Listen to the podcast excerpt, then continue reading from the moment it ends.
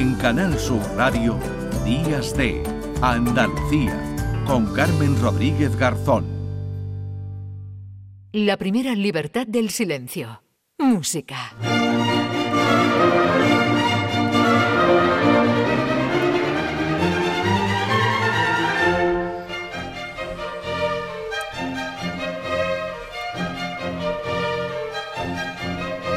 Llega ya la buena música con Gil de Galvez. Hola José María, ¿qué tal? Muy buenos días. Buenos días, ¿qué tal, ¿Cómo Carmen? estás? Feliz año. ¿Recuperado ya? Mira, ahí vamos, a poquito a poco. Bueno. Pero esta gripe me ha tenido, la Ya, verdad, ya. que fuera de juego. Nos Vaya contaba tela. Cristina, habéis tenido que tener la misma cepa porque Cristina Consuegra también nos contaba ayer que lo había pasado nada más que regular. Pero me alegro ya de que estés en el estudio, de que estés recuperado. Bueno, nos quedamos, pero ya tendremos tiempo. Un día de Sí. esto, da igual que no sea Año Nuevo, de hablar del concierto de Año Nuevo. Pero Sí. esa, esa gripe pues te lo impidió. Pero lo, lo viste, yo lo vi por la mañana, uno Claro. entero, pero sí, ¿no? Aunque Sí, sí, sí. Ahí está, ya, ya, ya lo contaremos ya a la lo audiencia. contaremos, Vale, Sí, pero hoy no, no es el concierto de Año Nuevo. Hoy nos traes un protagonista que es Ramón Garay. Efectivamente, empezamos el 2023 y bueno, estoy tirando un poco de conmemoraciones y este año se cumplen 200 años del fallecimiento de Ramón Garay, que nació en 1761. ¿De acuerdo? Eh, bueno, eh, eh, ¿por qué Ramón Garay? No? Nos vamos a situar en la Catedral de Jaén, ¿vale? Vamos todos los andaluces a la Catedral de Jaén, esa catedral maravillosa, porque él fue maestro de capilla durante 36 años, ni más ni menos. Los últimos 36 años de su vida los pasó en Jaén, porque él era natural de Avilés, de un pueblecito de pescadores de, de- de Sabugo. Eh, su padre le enseñó los primeros rudimentos de música, era ni más ni menos que organista de la colegiata de Covadonga, un sitio precioso. Luego estuvo en Oviedo como organista titular y se fue a Madrid y estudió con José Lidón. José Lidón, para que lo sepan los oyentes, pues era el maestro de la Real Capilla de Madrid, era un, un organista de verdad de primerísimo nivel y además también trabajaba en la casa de la condesa duquesa de Benavente que tenía su propia orquesta. Por allí pasó, por ejemplo, Boccherini también, ¿no? Entonces, claro, lo que estamos oyendo es una sinfonía, porque él compuso 10 sinfonías en Jaén que cayeron en el olvido, imagínate, ¿no? Sinfonías vienesas, ¿no? Pero, pero desde Jaén, ¿de acuerdo? Que es el mérito que tiene. Y él debió conocer este estilo en, en- en la casa de esta duquesa porque ahí se hacía esa música. Tened en cuenta que en el siglo XVIII en España había mucha música religiosa en las catedrales, pero todo lo que eran sinfonía y música de cámara, aunque existía, pero costaba mucho más trabajo de acceder a esa música, ¿no? Entonces él tuvo la oportunidad de conocer, pues, pues todo esto. Eh, Estamos ante uno de los primeros compositores en España que empieza a componer sinfonías, ¿vale? A la manera que lo hacía Haydn y a la manera que lo hacía posteriormente pues Mozart y luego ya llegamos a Beethoven. Y además estas sinfonías son Made in Jaén, eh, que, que- que- que- que tiene, que tiene un meritazo. Además, sí, sí, sí.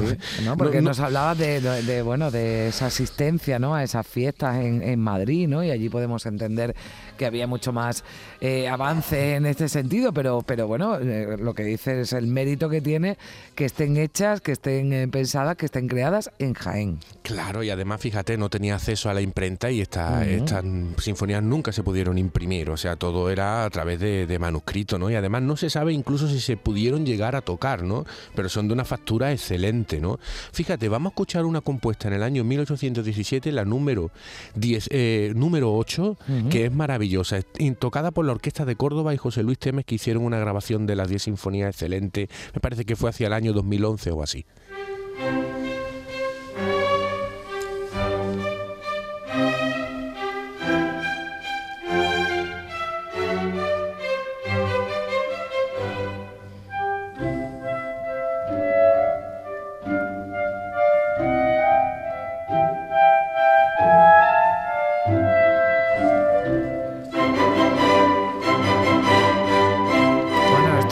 Suena, ¿no? A otros eh, compositores y nos recuerdan a otros eh, compositores, ¿no? Más conocidos, más famosos y que tienen esas eh, sinfonías tan famosas, pero hoy estamos recordando las de Ramón Garay, que aunque era asturiano, estas las hizo en Jaén. Sí, sí, 36 años de su vida pasó allí y esto está compuesto en Jaén en el año 1817, pero empezó ya en el año 1790, que, que fue cuando compuso la primera. Tener en cuenta que vivió, pues claro, vivió toda la invasión napoleónica, ¿eh?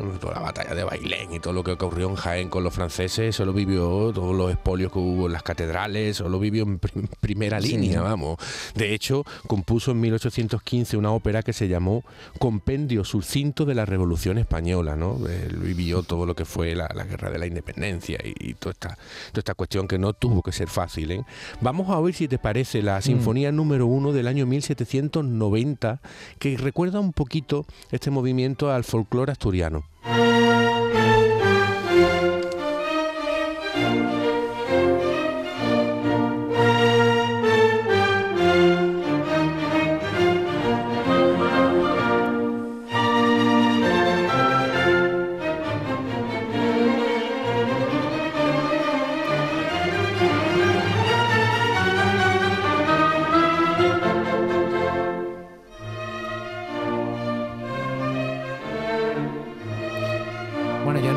Mucho el folclore asturiano. Este, este, es el, justamente está sonando el primer tema. En el segundo tema donde se oye un poquito. Aquí ah, esto es muy clásico.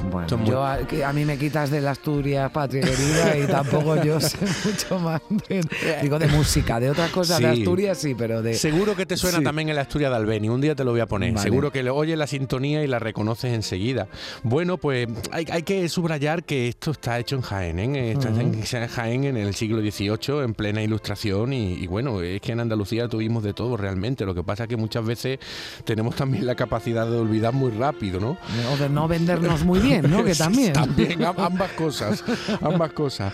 Bueno, eh, eh, fíjate, eh, ¿cuál era el cometido de Ramón Garay allí en la catedral? Pues era el maestro de capilla, pues tenía a cargo la orquesta, tenía a cargo el coro, tenía que componer cada año un montón de piezas y compuso 300 piezas, fundamentalmente todas religiosas, ¿eh?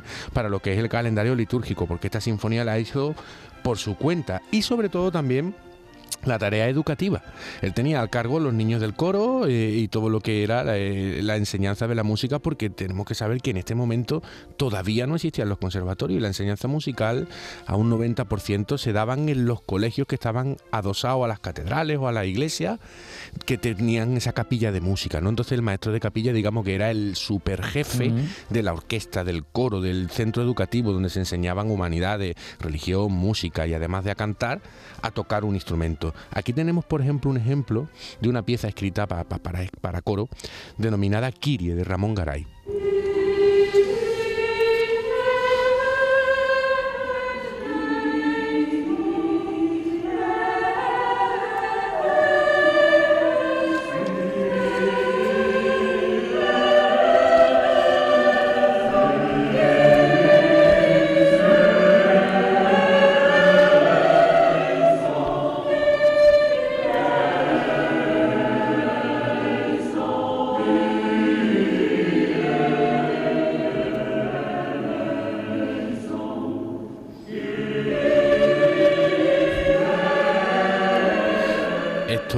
La sintonía de la catedral de, Jaén del siglo XVIII. Esto ya no suena más religioso, las sinfonías de antes, ¿no? Pero bueno, pero un artista polifacético, ¿no? Efectivamente. y que también, bueno, pues hacía creaciones como, como esta. Tiene el, su nombre, ¿no? El Conservatorio de, Jaén, ¿no? Efectivamente. Además, muy bien colocada, muy buen puesto en su día, porque verdaderamente es que, es que esto tiene mucho mérito hacerlo en la Jaén de finales del siglo XVIII, estas sinfonías maravillosas que parece que estuviéramos en Viena, ¿no? Mm. Bueno, eh, eh, también compuso evidentemente música sinfónico-coral, ¿no? Tiene un Te Deum maravilloso que lo compuso en plena invasión francesa en el año 1811 y que lo hizo en el, Festival de Música Antigua de, de, de Úbeda y Baeza, la hizo la Orquesta del Conservatorio con, junto con coro. He rescatado unos segunditos de un fragmento de ese, de ese mismo concierto en directo, porque claro, cuando te acercas a este tipo de compositores, mm. el material grabado que tenemos es prácticamente poco o nada, ¿no? Entonces, bueno, aquí estamos haciendo una labor de ir poniéndolo en orden y, lo importante es que detrás pues se vaya rescatando de su música y se vaya grabando.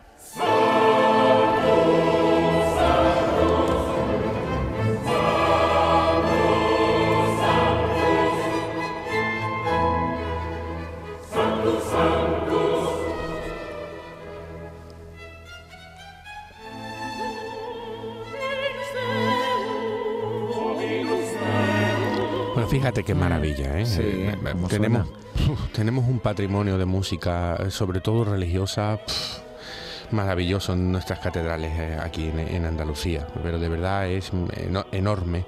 Bueno, me, Carmen, mira, me la gusta semana- mucho, ¿eh? Saber Sí. de Ramón Garay, sí, sí. Bueno, Sí, me sí. gusta mucho siempre hablar contigo y, y aprender tanto como aprendo, pero, pero me gusta, me gusta esta historia, este asturiano aquí en Jaén que, Claro. bueno, pues desconocido por muchos, pero que tiene una, una obra extensa y, Sí. y, y buena y muy buena, la verdad es que... Y este año son 200 años, ¿no? Mm. El 2023 y hay que conmemorar también a nuestros autores y todo lo que se hizo Claro aquí y recordarlo. Bueno, la semana que viene te voy a traer a otro girnense, Ramón Mm. María Montilla Romero, este ya más de finales del siglo XIX, comienzos del XX, y vamos a seguir trabajando un poquito le- todo el entorno de Jaén.